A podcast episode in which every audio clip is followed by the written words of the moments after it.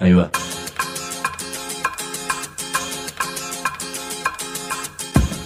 La Vaca es una colecta de recursos, es una cooperativa de trabajo, es una página web, un periódico mensual, una editorial, una cátedra, un bar. Es lo que necesitamos crear para ganarnos la vida y perdernos la obediencia de vida. La vaca es comunicación, ida y vuelta. Ahí va. Decimu, no te calles. Decimu, como se te cante, como te salga, como puedas. Decimu para que escuchen los que te dicen, vos no digas ni mu. Ahí va. Te propongo armar un espacio propio, suspender por un rato los prejuicios y la rutina cotidiana. ¿Se podrá? Y te propongo meternos en una especie de sana locura que se conjuga del siguiente modo. Vos, y nosotras, y nosotros. Si no te gusta el plan, el universo está lleno de radios. Y si te gusta hacer el experimento, decimo. Tratar de ir por el mundo como nómadas, ampliando un poco el, eh, el horizonte de las personas que podemos ir tocando. Hay que ser aventurero y hay que ser flexible. Dejar de echarle la culpa al sistema. O sea, la gente dice, yo no puedo viajar, no puedo ir de viaje porque el sistema me esclaviza, trabajo 8 horas por día. La idea de viajar eh, y de salir con la mochila la tuve siempre. En realidad, salvo que esta persona tenga, bueno, una familia que mantener, que eso se puede entender, si vos estás solo, soltero, tenés un sueldo promedio y le echás la culpa al sistema, en realidad el obstáculo, el peor obstáculo es uno mismo. Cuando uno viaja con un paquete turístico, la gente ya sabe, como bien decíamos antes, a qué hora te pasan a buscar, qué vas a ir a ver, a dónde vas a ir, a dónde vas a dormir, qué vas a comer. Cai picaya camino o mana cancho. Lo decíamos 10 veces por día porque eso significaba vamos por el buen camino o nos estamos por ir. Estamos yendo para el otro. Decimu. Decimu.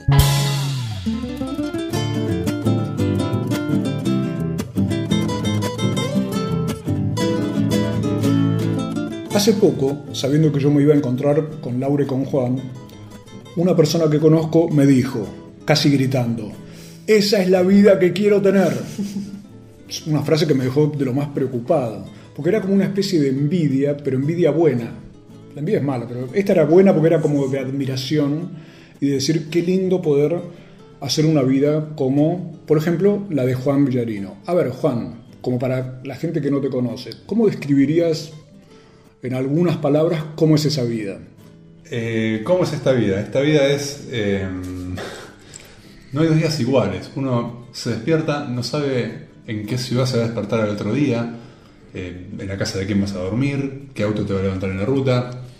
Eh, digamos que las certezas que a uno lo mantienen tranquilo, cómodo en su casa, ¿no? Con la clave de Wi-Fi que no cambia y la comida que siempre está al mismo instante.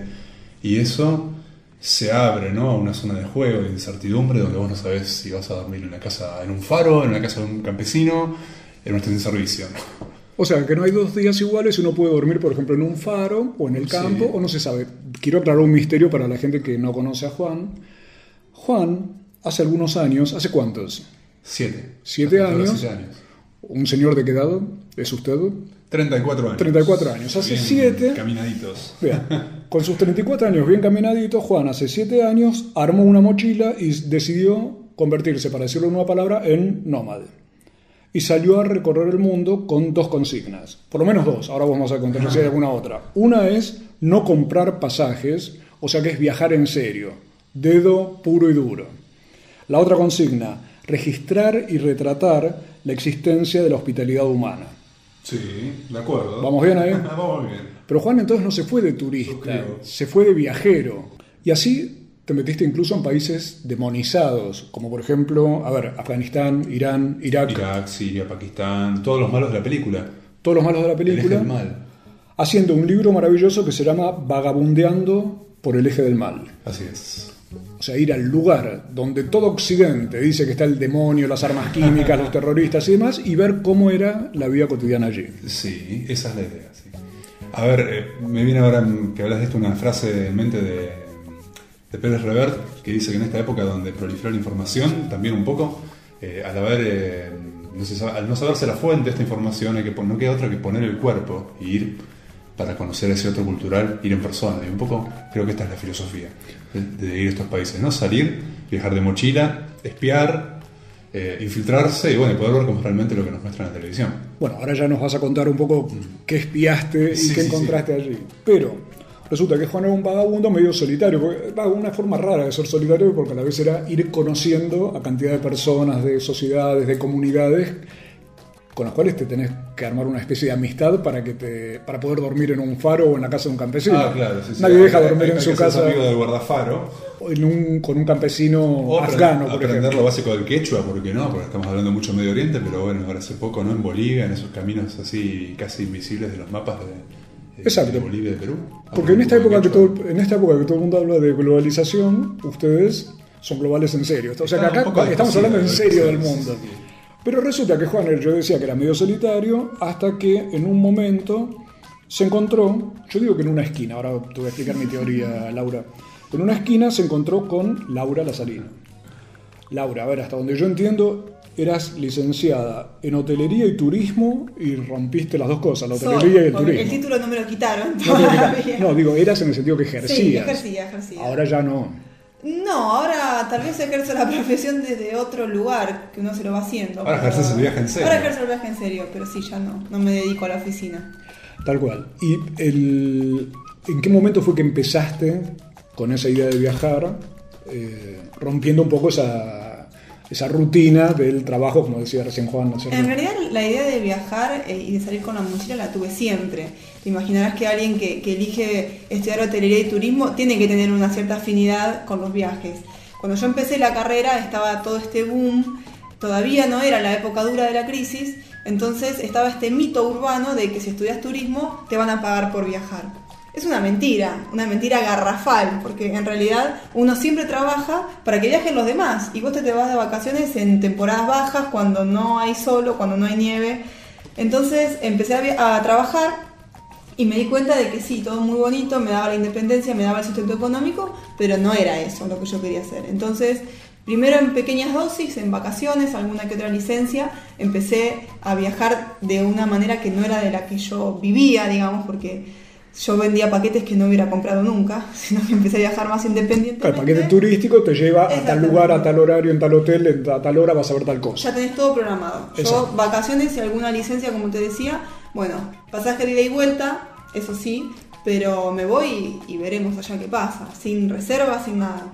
Hasta que después me di cuenta, de- de- después del tercer viaje, que yo volvía de la India, que ya no quería, no quería seguir viviendo como estaba. Volvías de la India. Volví de la India a Buenos Aires, a plena calle Florida, con todo el caos, y dije, bueno, no, hasta acá Venías llego. de hablar con limpiadores de orejas, eh, callejeros, encantadores de serpiente. y- Claro, A la calle Florida. a la calle Florida. Bueno, en la calle Florida hay algunos encantadores de serpientes, vamos a, a no ser injustos, digamos. Exactamente. Y en ese momento, Laura se encuentra con Juan. Yo digo que se encontraron en una esquina que era, yo me imagino un dibujito animado. Vieron que en los dibujitos hay esas encrucijadas, que hay cartelitos que, con Sí. flechas para algún lado.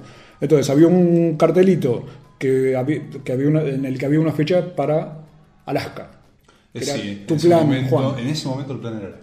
Aclaremos el dato. Alaska queda, hoy lo estuve buscando por internet, a 13.700 kilómetros y 36 metros. Y el otro cartelito de la encrucijada, que era para Laura, decía Nueva Zelanda. Exactamente. Vos sabés que queda a 10.009 kilómetros y 4 metros. ¿Qué música romántica elegirían para ese encuentro? ¿La que elegiríamos o la que fue? No, la que elegiríamos. A ver. No, yo elegiría la que fue, Sí, la que que fue, fue, ¿no? sí, el chaqueño palavecino.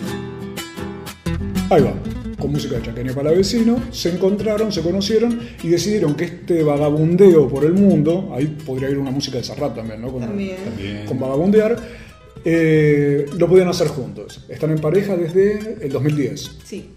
y se largaron a recorrer el mundo y en dos minutitos nos van a contar qué es de esa aventura que los llevó a retratar y a registrar la hospitalidad hu- humana en el mundo actual y de paso armar un increíble proyecto educativo.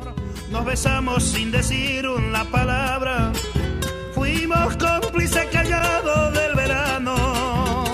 Y mis manos temblorosas se quemaron, seducidas por el fuego de tu piel. Amor salvaje, cruzamos los umbrales del pecado. con el puñal de la pasión nos desgarramos sin derramar ni una gotita de dolor. Tírate a la pileta. Tírate a la pileta. Decimú al aire para respirar buena onda. 2012, año de la vaca de fuego. Entra a www.lavaca.org y arde con nosotros. Miramos series en la computadora, intercambiamos mensajes de texto con la televisión, enviamos videos por celular. La tecnología evolucionó. El sindicato también. Ahora estamos junto a los trabajadores de televisión, servicios audiovisuales, interactivos y de datos. El sindicato está con vos en tu capacitación, en tu salud, en tus derechos. SATSAI, el sindicato de las nuevas tecnologías. Estamos con vos. La Vaca Editora, libros que muerden. Podés comprarlos a las mejores librerías o hacer clic en www.lavaca.org y te los mandamos por correo. Libros que muerden. Si trabajas en el Estado, municipal, provincial o nacional, sabe que tenés dónde informarte. www.eltrabajadordelestado.org El sitio web de la Asociación Trabajadores del Estado. Noticias, Opinión, entrevistas, videos. www.eltrabajadordelestado.org Desde 1925, presentes. En la defensa de los derechos de los estatales argentinos. Asociación Trabajadores del Estado. Abróchense los cinturones que ahí viene la poesía diciendo mu, con nuestra poeta favorita doña Daniela Andújar.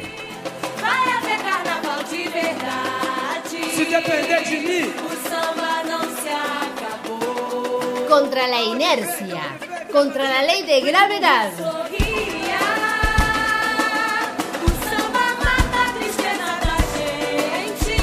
Contra la contrariedad contra la cultura oficial, contra la copia, a favor de la libertad y sobre toda mente contra lo irremediable. Poesía diciendo.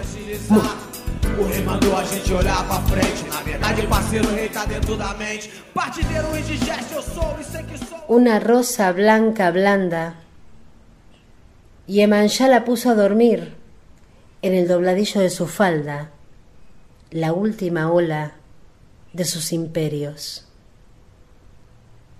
La rosa blanca, blanda, con el cuello flojo, y Emanjá la dejó acostada, cada tanto la tapa con su frazada mojada y le canta. La rosa la nadó para decirle que gracias, que él volvió que ahora duerme, pero mañana se levanta y va a dejar de irse. La rosa la nadó y le comunicó gracias. Él volvió, gracias, sí, ahora duerme, pero mañana se levanta y va a dejar de irse. La rosa la nadó y le comunicó gracias. Él volvió, ahora duerme, pero no se va más una rosa roja embajador informándole a la Mae d'Agua que había encontrado a su amado con otra. Qué gracias, que lo encontró con otra, más blanda. Pero qué gracias, igual no le va a servir para nada. Ese no se va más. Una rosa rojamente saludó a Yemanjá ya encontré a mi amado. Gracias. Obrigada. Lo encontré con otra. Lo encontré durmiendo el beso que vos le diste. Una rosa amarilla de amar a amar. Y Emanjá la lleva hasta el canal. A Oshum, ella le guarda las inconsolables. Más tarde, la rosa blanca blanda, de tanto salivarla y Emanjá la convence y se vuelve alga. Oxum era rainha, na mão direita tinha o seu espelho onde vivia a se mirar. É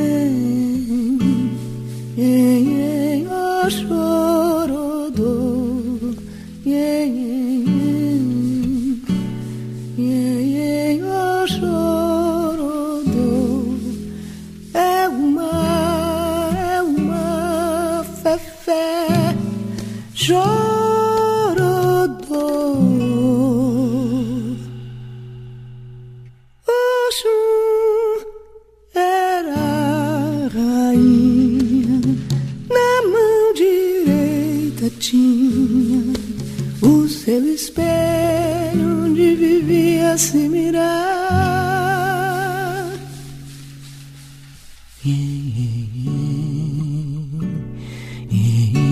O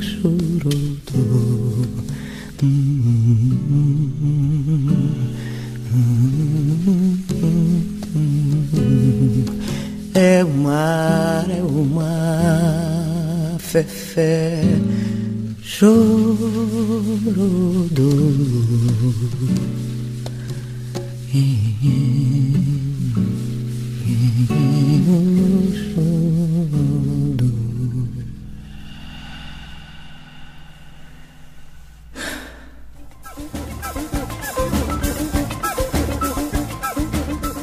Fue Daniel Andújar con su poesía Diciendo Mu.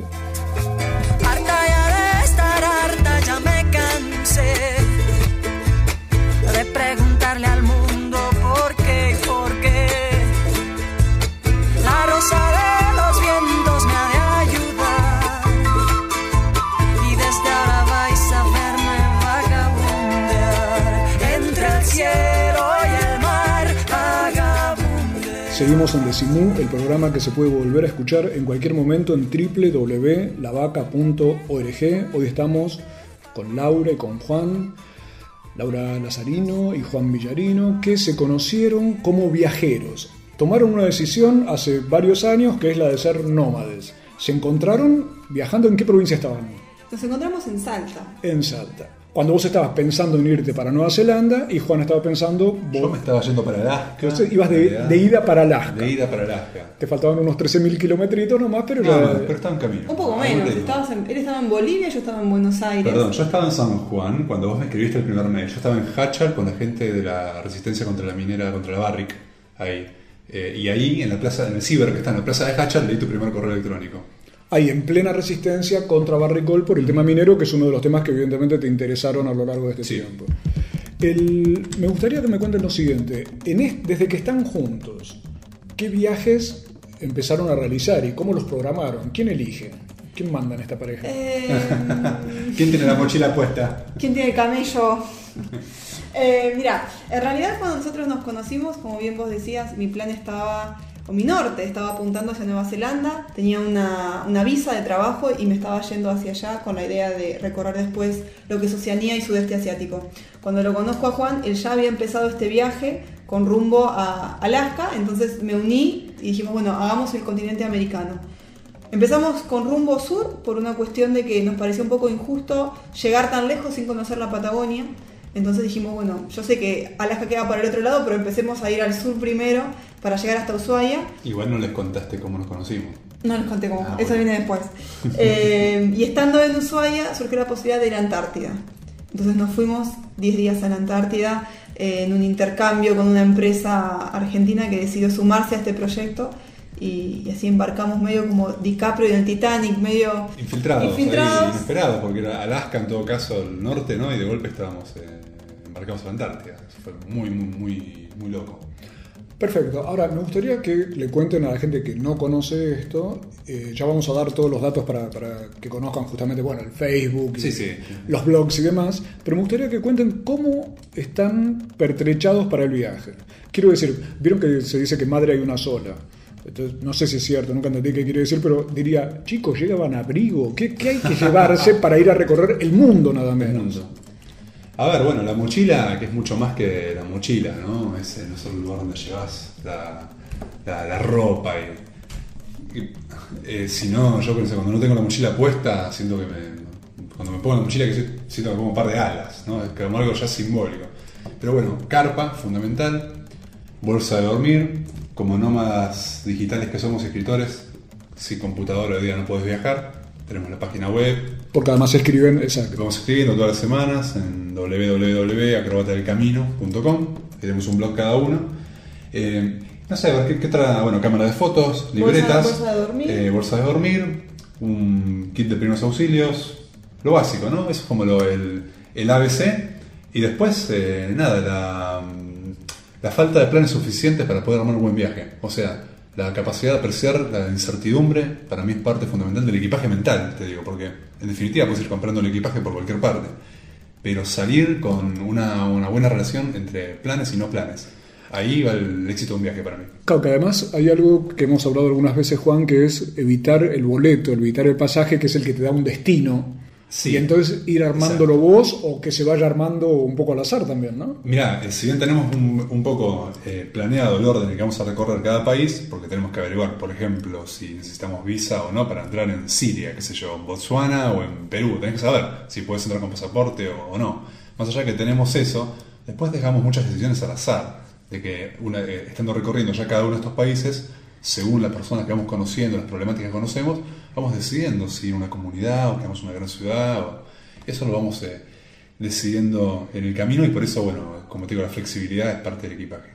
¿Y qué clase de espíritu hay que tener, Laura, para hacer algo que es totalmente imprevisible? Porque haces dedo y no sabes para dónde te van a llevar, o dónde te dejarán, o vos tenés que elegir parcialmente algo de ese destino, te lo vas armando vos, ¿no? Hay que ser aventurero y hay que ser flexible. Uno tiene Flexible. que estar dispuesto eh, justamente eso, la incertidumbre y, bueno, y a ver a lo, que, a lo que sucede. Cuando uno viaja con un paquete turístico, la gente ya sabe, como bien decíamos antes, a qué hora te pasan a buscar, qué vas a ir a ver, a dónde vas a ir, a dónde vas a dormir, qué vas a comer. Cuando uno está viajando como nosotros, sabes en dónde te levantás, pero no sabes en dónde te vas a ir a dormir. Entonces hay que estar abierto al cambio, abierto a las posibilidades y saber disfrutar y saber no desesperarse, porque en definitiva el universo siempre cuida de uno, todo a la larga se resuelve y una buena actitud es lo que te puede sacar adelante en un momento tal vez un poco complicado. El día que entramos en Perú desde Amazonas brasilero y que estamos buscando un auto que nos llevara a Puerto Maldonado, un lugar en el Amazonas peruano, nos frenó, no tenemos ni idea, cuando vos la decías, no sé dónde va a dormir, nos frenó un camión lleno de campesinos eh, de la parte alta de Perú, que venían del, del altiplano, y de, bueno, cerca de Cusco en realidad, de, de los Andes, que venían vendiendo todos sus productos andinos en la parte de selva de Perú. Terminamos viajando con ellos tres días, aprendiendo quechua, visitando de mercado en mercado, y ya en un momento en una fusión que nos sentábamos a vender el maíz en la plaza de los pueblos con ellos, y al lado de la cholita con la pollera multicolor. Eh, y eso no estábamos esperando, lo estábamos esperando una camioneta que nos llevara, si, no- si nos hubiéramos tomado un micro, ¿cuánto hubiéramos perdido, no?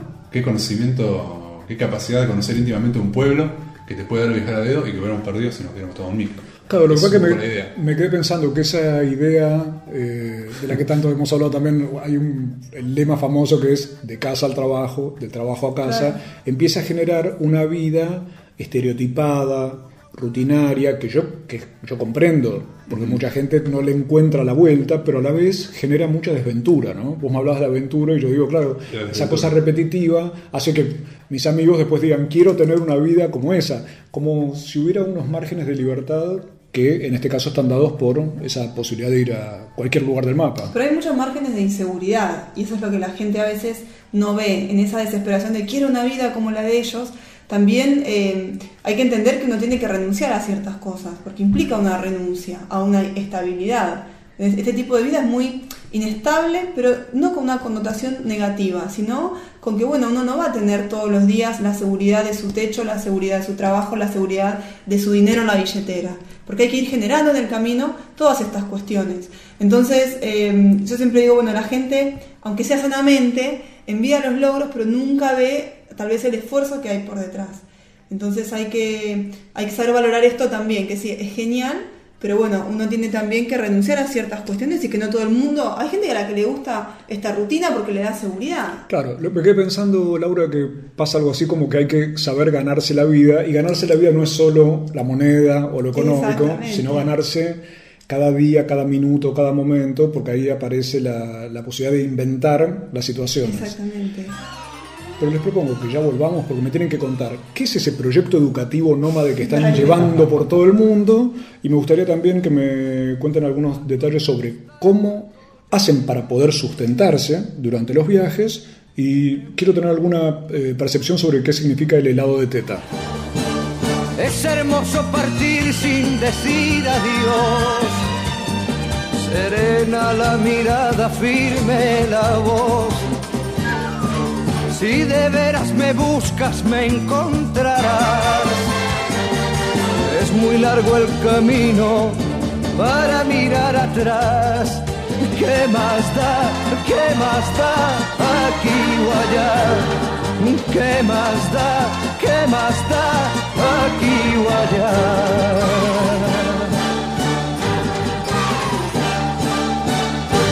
Decimu con la boca llena y el corazón pleno. Decimu. Estudia en el único centro oficial de idiomas de la Universidad de Buenos Aires. Sede central 25 de mayo 221. Escribinos a idiomas.filo.uva.ar o visitad www.idiomas.filo.uva.ar. Sedes en Barrio Norte, Belgrano, Caballito, Palermo, Paternal, Núñez. Único centro oficial de idiomas de la Universidad de Buenos Aires. www.lavaca.org Nuestra vaquita la hacemos con unas pocas monedas de inteligencia y cualquier cantidad de esfuerzo. Si no estás bien de la cabeza, sumate. www.lavaca.org Vení a conocer la nueva Reserva Natural Urbana, un espacio recreativo que cuenta con diferentes especies vegetales y animales, un bosque nativo, áreas de esparcimiento y visitas guiadas. Entrada libre y gratuita de miércoles a domingos de 9 a 18 y 30 horas. Prudan y Arena, Castelar Sur, municipio de Morón. La vaca también nos da un periódico. Todos los meses en tu kiosco, Mu. Mu. el periódico de la vaca. Y vieron que en la religión oriental hay mantras. Bueno, Mu es un mantra que no falla, no falla nunca. Algún día, si ustedes se juntan entre 10 personas y pronuncian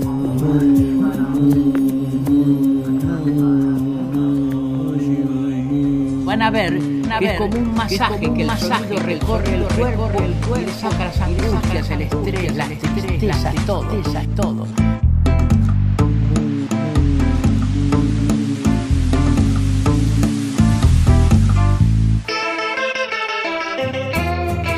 Hoy estamos con un decimú viajero y global, porque todo el mundo habla de globalización, pero Juan Villarino y Laura Lazarino son nuestros amigos y una pareja que se formó viajando absolutamente por todo el mundo y en serio. Juan escribió Vagabundeando por el eje del mal, un viaje increíble que hizo a los países más demonizados por la prensa, como Afganistán, Irán, Irak, todos aquellos países invadidos por Occidente por todos los temas petroleros eh, y todas las guerras de estas últimas décadas, pero Juan además se ha interesado siempre por los temas de entender cómo son las comunidades, cómo viven, cómo se plantan frente a temas como el de la minería.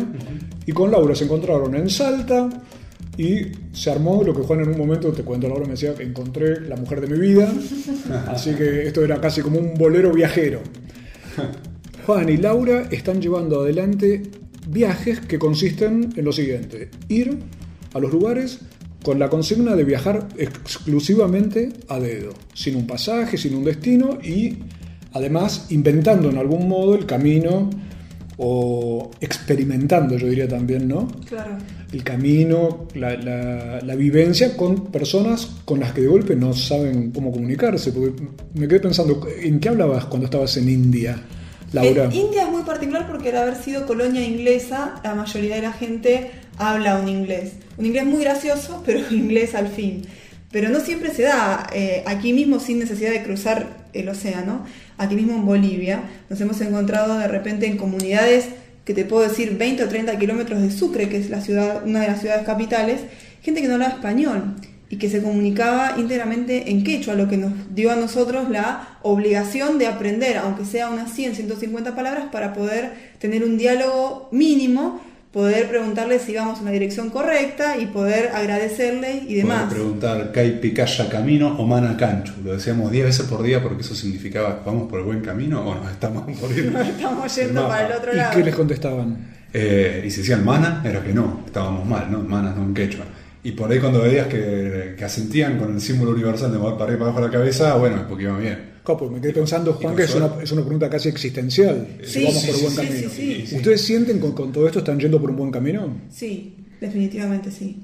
Eh, lo, lo siento, mira, cuando yo vivía acá en Capital y tenía mi trabajo y mi seguridad, así entre comillas, yo volvía a mi casa todos los días a la misma hora y me tiraba en la cama a mirar televisión para desenchufarme y después de- era la pregunta existencial de, ¿va a ser así toda la vida? No, no quiero. Miro para atrás y todos los días son exactamente iguales y cambian los problemas, pero en definitiva es lo mismo.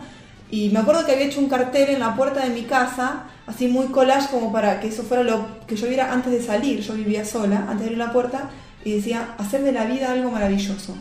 Yo quiero hacer de mi vida algo maravilloso, no quiero que se me pase en la juventud atrás de un escritorio, trabajando para una multinacional o una empresa que en definitiva se está llevando lo mejor, el mejor tiempo de, de- de la, de la vida de uno, que es la juventud.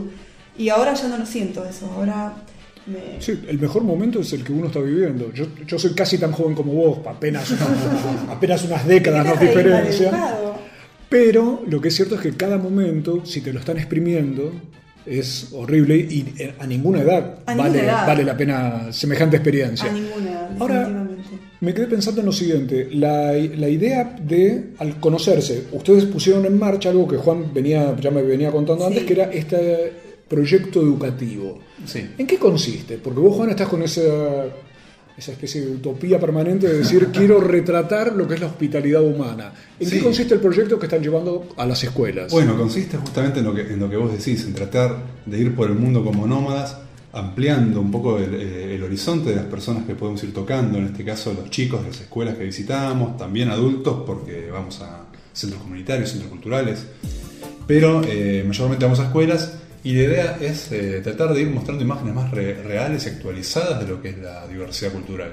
Entonces mostramos fotos tomadas por nosotros en todos los países que vamos visitando para que los chicos aprendan a no tener miedo los unos de los otros. eh, y a- Miedo al otro. Miedo al otro cultural. Por ejemplo, vos vas a Colombia, vas a una ladera en Cali, a un barrio, una comuna, y si bien son gente estigmatizada por nosotros, ellos estigmatizan al afgano, porque escucharon que son todos terroristas, los árabes, no sé qué. Vos te vas a Siria, a Pakistán, y la gente de ahí está todo seguro de que los colombianos son narcotraficantes. Es un triángulo, ¿no? Se va cumpliendo un triángulo donde en realidad nos estamos percibiendo a través de lo que el satélite nos dice que somos. Es como un espejo defectuoso. Entonces la idea es ir y mostrar las fotos que nosotros sacamos de personas que nos cocinaron a nosotros, que nos llevaron en el camión, campesinos con los que compartimos un día de trabajo. Entonces, eso es lo que le mostrar a los chicos para que vean que el mundo es todavía un buen lugar para vivir y que bueno, que la especie humana tiene mucho potencial. Y también la idea de, de que no es necesario ser rico para lograr lo que uno quiere, ¿no? Para lograr ser feliz. Puedes cumplir tus sueños sin la necesidad de tener una cuenta de banco muy abultada. Lo, lo que es importante es la predisposición que uno tenga y la actitud y la perseverancia. Entonces el mensaje es Sí, ese. esa parte también, claro, la parte motivacional de un poco que damos con las charlas es eso, ¿no? Que los chicos aprendan con un poco de disciplina, un método pueden llegar a lo que sea su método. Lo asombroso de lo que ustedes cuentan es que la gente de cada uno de estos lugares, que incluy- incluyendo Argentina, Sí, obviamente sí, sí. entre provincias y con respecto al exterior, Claro. pero todas estas discriminaciones, estigmatizaciones e ignorancia sobre el otro parten de los medios de comunicación. Exactamente. O sea que ustedes en realidad están cumpliendo el rol de lograr una verdadera comunicación, que es que se conozca a las personas reales a las cuales los medios de algún modo ignoran o invisibilizan o distorsionan, ¿no? Salir de la generalización, porque no es una mentira de que en Colombia hay narcotraficantes. Lo que es una mentira es que son todos narcotraficantes, igual que en México o afganos terroristas, o podemos hacer un estereotipo tan grave como ese, o decir que todos los argentinos somos buenos jugando al fútbol. O que los norteamericanos son todos asesinos seriales. Exactamente, tratar de salir de esa generalización y mostrar la otra cara, que es la cara eh, de la cotidianeidad, que es lo que uno se encuentra cuando viaja a ese país. Incluso en otros países, como en Ecuador, hay, eh, digamos, mitos internos. Por ejemplo, nosotros fuimos a visitar a, la etnia Shuar, que son los que antiguamente se conocían como jíbaros o reductores de cabeza. Bueno, en Ecuador, eh, claro, eso quedó porque es algo muy colorido, ¿no? Desde cientos de años, a los jíbaros reductores de cabeza. Pero en Ecuador la gente de Quito y de Cuenca, por ejemplo, de Guayaquil, todavía sigue pensando que los Shuar son peligrosos y que... Y cuando nosotros viajamos a esa zona, porque fuimos por el tema este de, la, de un proyecto minero que amenazaba una comunidad puntual con la que tenemos relación, y fuimos para dar una charla y contarles la, la experiencia de resistencia en Famatina y en a ellos. Imagínate los Shuar en el medio del Amazonas, en el río Mangosisa, contan, eh, escuchando cómo era la resistencia contra la minería en los Andes ¿no? de Argentina. Eh, fue fantástico. Y, y, bueno, cuando contábamos eso en un blog, la gente del Ecuador nos decía, no, ustedes están locos, los van a matar. Y, y esa- hablamos del siglo XXI, ¿no? O sea, eso fue increíble. Pero entonces ahora ves a mí, ¿qué hacen eh, estos eh, pueblos originarios? ¿Qué es eso de la reducción de cabezas? A ver, la reducción de cabezas, también llamada Sansa. sansa, la sansa, eh, en el idioma local, era una antigua práctica con la que los shuars se, y achuar y otros grupos étnicos de ahí se eh, tomaban el poder del enemigo derrotado. Entonces vos tenías el- ¿no? la cabeza de tu enemigo, le clavaban una lanza ahí, lo último que hacían era coserle la boca, con lo que García Márquez dijo que la sansa era una celebración de la palabra. Lo habrás visto seguramente en- porque está en Muchas muchas, películas. muchas, muchas, muchas películas, inclusive películas de dibujitos como Jack, ese que es la calavera que se roba la noche de brujas o algo así. Eh, es realmente la técnica, lo que consiste, no voy a explicarla porque es demasiado morbosa, pero la cabeza del enemigo queda chiquita como una pelota de tenis. Tal cual. El pelo le sigue creciendo, como sabemos que sucede, y le cosían la boca. Entonces, Mientras tanto, Occidente ha embalsamado a animales a lo bestia sin que nadie se ofenda otras demasiado. atrocidades Que también. es una Ahí va. papa comparado con Hiroshima. Tal cual. Pero acabamos de descubrir que esto de la reducción de cabezas también puede ser trasladado a Occidente cuando los medios de comunicación nos roban de la cabeza la cabeza. cómo entender a los otros. Juan y Laura están viajando por el mundo para que estemos más comunicados, para que los pueblos se conozcan entre sí. Y ahora vamos a seguir hablando de ese proyecto de comunicación, de cómo hacen para vivir, que es una pregunta que me quedó pendiente, y me van a tener que explicar el misterioso enigma del helado de teta. En Internet saber es compartir. www.lavaca.org Información libre. El Sindicato de los Trabajadores de las Telecomunicaciones, pluralista, democrático y combativo. Nuestra página web www.foetrabsas.org.ar. Si sos telefónico, sos de Foetra. Mu punto de encuentro. Nuestro bar, nuestra feria, nuestro escenario. Cosas ricas para alimentarnos el cuerpo y el alma.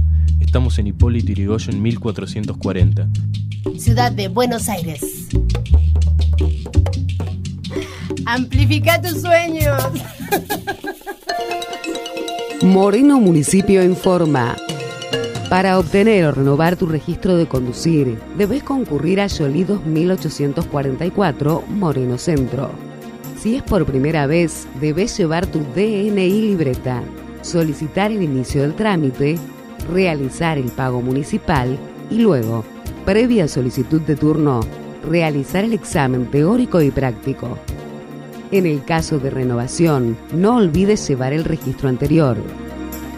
Para más información, comunicate al 462-0001, interno 281, o vía correo electrónico a tránsito y transporte moreno.gov.ar. Moreno Municipio.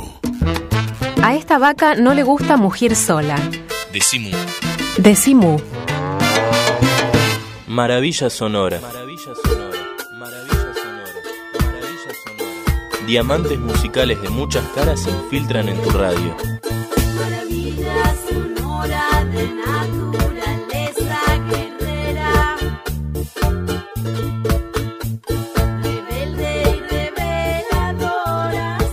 Propongo escuchar Una maravilla sonora. Está a cargo de Cecilia Payés.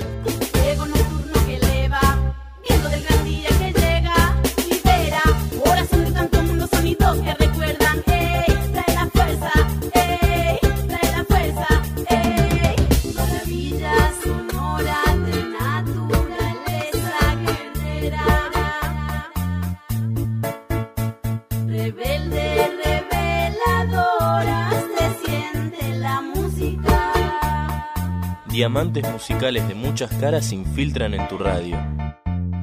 El bombo legüero es un instrumento profundo del folclore argentino.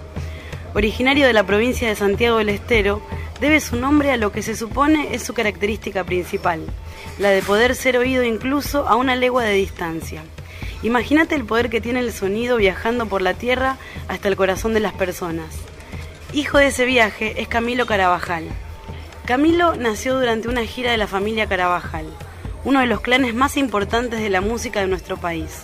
Durante su adolescencia vivió en Alemania y no recuerda cuándo fue la primera vez que agarró el bombo. A pesar de tanta tradición encima, Camilo reinventó y fusionó el bombo legüero con otros instrumentos. Escuchemos qué dice de su experiencia con la música y de su banda Tremor.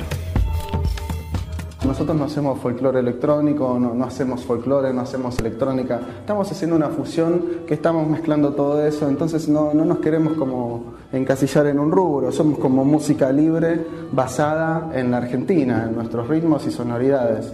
Nosotros venimos con otro pulso más de acá, que nosotros acá en Santiago lo conocemos y compartimos desde siempre.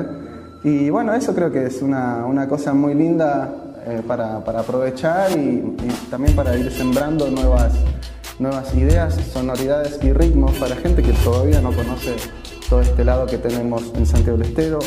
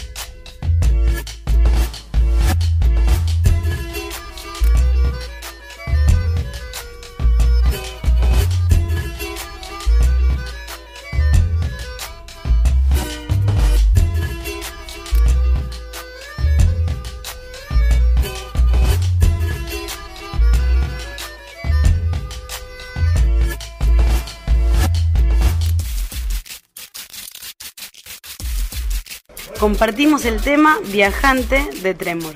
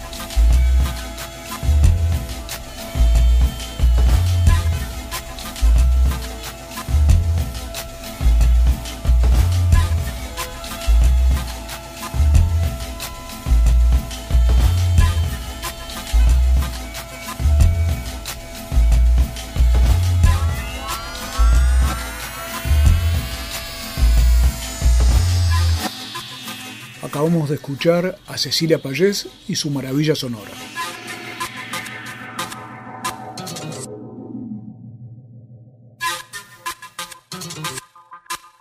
Decimu.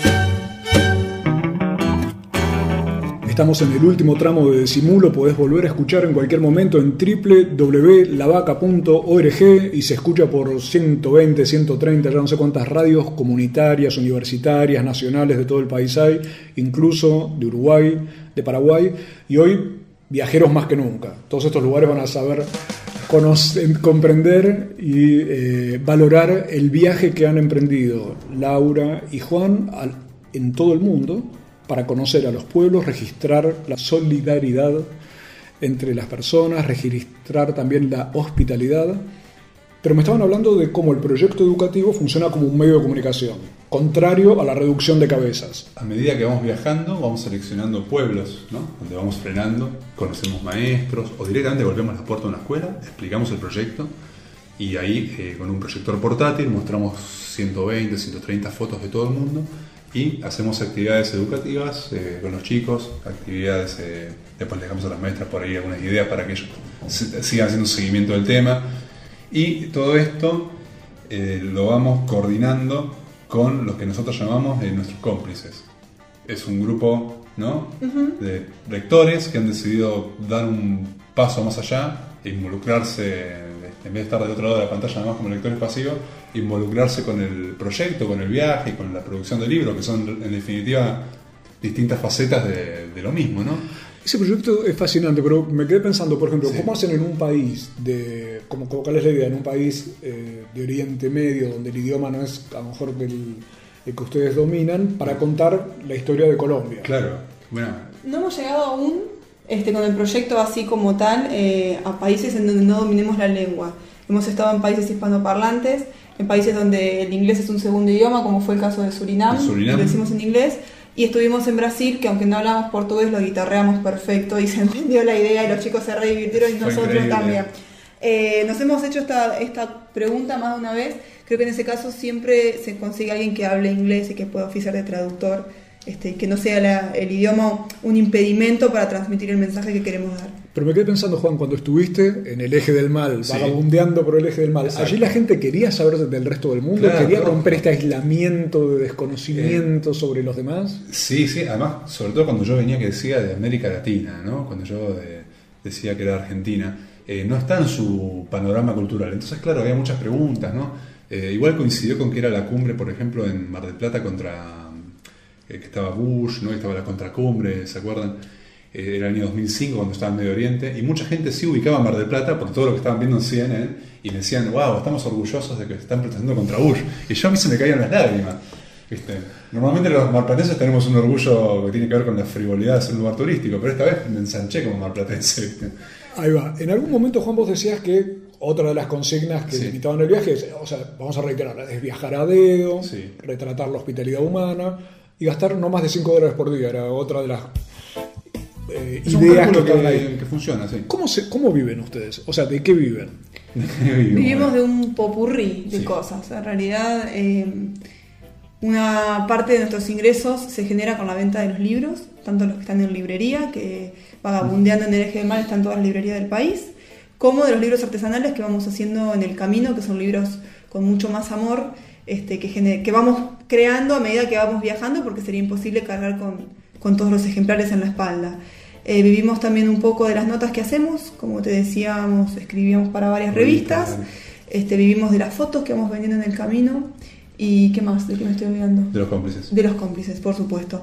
Hay una red de, de lectores que apoyan esta iniciativa del proyecto educativo. Lo que hacen es enviarnos un pequeño aporte de 20 pesos o más. Siempre hay alguien que. Que tiene ganas de, de, ser un mecenas de los vagabundos. Y esto es lo que a nosotros nos ayuda a dejar de nuestra prioridad el tema de generar dinero y poder dedicarnos más de lleno a la difusión del proyecto. Entonces, eh, es un, Sí, es una lo, que, es lo nos permite por ahí irnos dos semanas a una comunidad en Amazonas donde no vamos a, a- a tocar dinero, no ganarlo ni a perderlo, donde no existe el dinero y dedicarnos a nada. Toda a- nuestra energía a documentar. Entonces sí, eh, un poco confiamos en, en la buena onda de la gente que va siguiendo la vuelta al mundo por internet. Eso nos ayuda un montón. Me quedó una cu- cuestión pendiente que es el helado de teta, pero esto va eh, en el marco de algo que vos hiciste que es muy divertido, Laura, que es eso del el restaurante Cinco dedos. Cinco dedos. En vez de cinco estrellas es para chuparse los dedos. Sí, me, me, es, me surgió la inquietud en Ecuador. En donde está todo muy eh, norteamericanizado, por así decirlo, y hacen mucha gala de restaurante cinco tenedores, entonces restaurante cinco tenedores, y mm, como cinco estrellas el hotel, cinco tenedores el, el restaurante. Y Ecuador en particular es un país que tiene una gastronomía muy rica y donde, a diferencia de Argentina, se puede comer, al igual que en otros países latinos, eh, en la calle. Entonces dije, bueno, yo voy a empezar a recomendar platos típicos de cada país que se puedan comer con la mano, que se puedan comer en una vereda, en una esquina, y que son los que hacen la, la riqueza, digamos, gastronómica y cultural de cada país. Entonces, este, en Venezuela en particular me sucedió algo muy curioso, porque bueno, uno va viajando, cambian las comidas, cambian las palabras, cambia todo, aunque hablemos el mismo idioma. Estaba en un negocio y entra un nenito y había una mujer vendiendo, una mulata grandota, y el nene le pregunta, señora, ¿a qué saben sus tetas? Imagínate mi cara, yo me quedé, este nene, ¿qué le pasa? Muy la precoz. señora- claro, un nene de 5 o 6 años. Y la mujer se da vuelta y le dice, bueno, tengo de chocolate, de tamarindo, de piña. ¿qué? Entonces trae ella, después de su heladera, unas bolsitas. Y ahí en- aprendí lo que es el helado de tetas famoso de Venezuela. En una bolsita de nylon, lo- como cuando compramos caramelos, ese tipo de bolsitas, eh, ponen jugo natural de cualquier fruta o si es o chocolatada para hacer de chocolate, hacen un nudito, entonces queda como un conito y lo ponen en el freezer. Entonces después el nene lo agarra y muerde la puntita y, y empieza a tomar el helado. Brillante, si yo te preguntara, Laura, hagamos un juego mágico, yo te digo, a ver, ahora podemos mágicamente estar en X lugar para comer o tomar tal cosa. ¿Qué te tienta? ¿Qué dirías? "Mm, qué lindo. Un ceviche en la costa de Perú. Un ceviche en la costa sur de Perú. Eso Sí, sí, sí, sería lo primero. Bueno, no, perdón, yo te lo cambio por una pinta de cerveza Guinness en la costa oeste de Irlanda. Con Ay, un poquito de cangrejo, una cazuelita. ¿Qué es lo más raro que comiste, Juan? A ver, eh, camello, ballena, Hormigas. pero lo más hormigas vivas, eh, también eh, algunos grillos en Tailandia. Como hormigas vivas. Hormigas vivas, el mismo lugar, el- lo más raro que probé, lo probé en el mismo lugar donde también probé lo más feo que probé. Lo más raro son las hormigas vivas en- con los shuar, en el Amazonas ecuatoriano, con los eh, reductores de cabezas, con los shuar, con los amigos. Y, Y las hormigas no te caminan por adentro de la panza, espero. no, no, no pasa más allá del diente. Ah. Vivas. Y después, eh, lo más eh, Feo. eh, extraño que probamos fue la chicha de yuca, de yuca, de mandioca. Que la hacen con la antigua técnica con la que se hacían todas las otras chichas que hoy están por ahí más industrializadas, que es se hierve la, la mandioca, eh, las mujeres hacen tipo un puré y después se la llevan a la boca, la mastican, la escupen y sucesivamente Hasta que fermenta. hasta que fermenta por algunas eh, componentes de la saliva. Entonces eso se fermenta, se, hace un- se cuela, se hace un líquido y es lo que se bebe.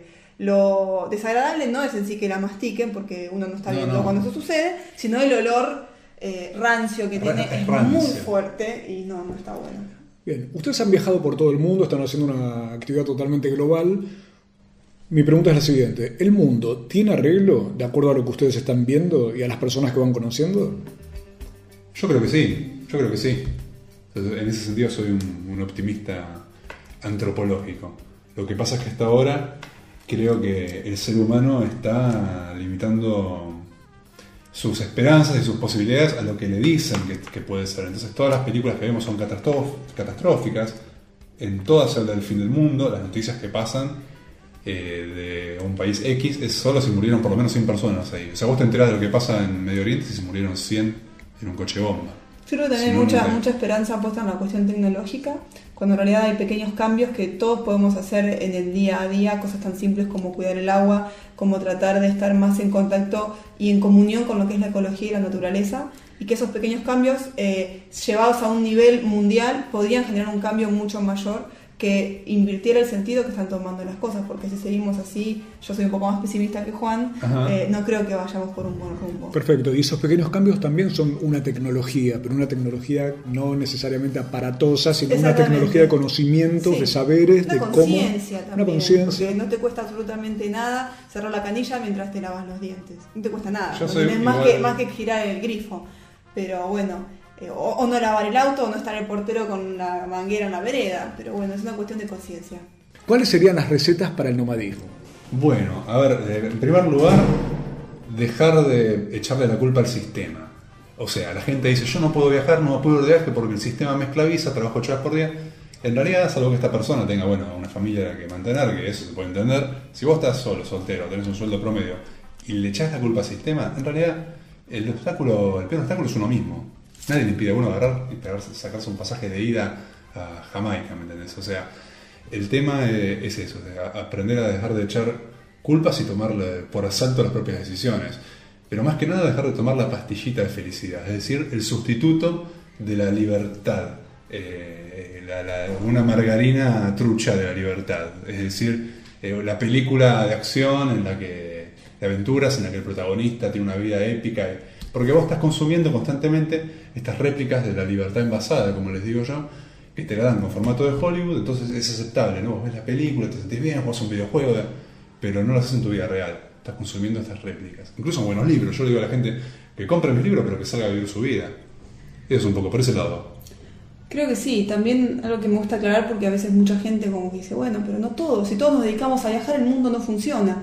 El tema del nomadismo se puede tomar como algo metafórico, no se trata solamente de vivir literalmente eh, de ciudad en ciudad, de pueblo en pueblo, sino tratar de eh, escapar a esa opresión del sistema a la que muchos culpan y hacer lo que uno ama, que no necesariamente tiene por qué ser viajar. Puede ser cantar, puede ser escribir, puede ser dibujar, pintar, andar en bicicleta o lo que sea, pero tratar de encontrar eh, su propia fuente de sustento en, eso que a uno lo apasiona, sin pensar en qué, qué tan redituable va a ser esto. En realidad nos encontramos, y eso es uno de los placebos de los que Juan habla, con personas súper exitosas como puede ser, no sé, Steve Jobs o gente así que uno la tiene allá arriba, y que si uno lee su biografía se, da cuenta de que empezaron apostando a lo que les gustaba y después tuvieron el éxito. ¿Por qué? Porque sentían pasión. Entonces tomo esta- el nomadismo como algo metafórico, no tiene por qué ser viajar, sino tiene que ser lo que uno ama. Así va a ser feliz, creo yo. Me quedé con esto. No tomar pastillitas para la felicidad, sino hacer lo que uno ama. El viaje recién empieza. ¿Qué importa saber quién soy? Ni de dónde vengo ni hacia dónde voy. Lo que yo quiero son tus lindos mojos, ah, llenos de amor. Y el sol brilla en lo infinito. Y el mundo es tan pequeñito. ¿Qué importa saber quién soy? Ni de dónde vengo ni hacia dónde voy. Tú me desprecias por ser un vagabundo, mas mi destino es vivir así. Tú me desprecias, pues soy un vagabundo, mas mi destino es vivir así. Si vagabundo es el propio mundo que va girando en el cielo azul. ¿Qué importa saber quién soy? Ni de dónde vengo, ni hacia dónde voy. Yo lo que quiero es que me den amor, que me va la vida y que me da calor.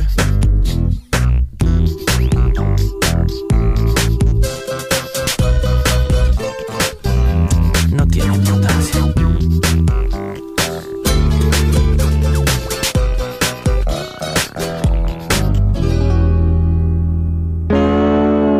www.lavaca.org Decimu.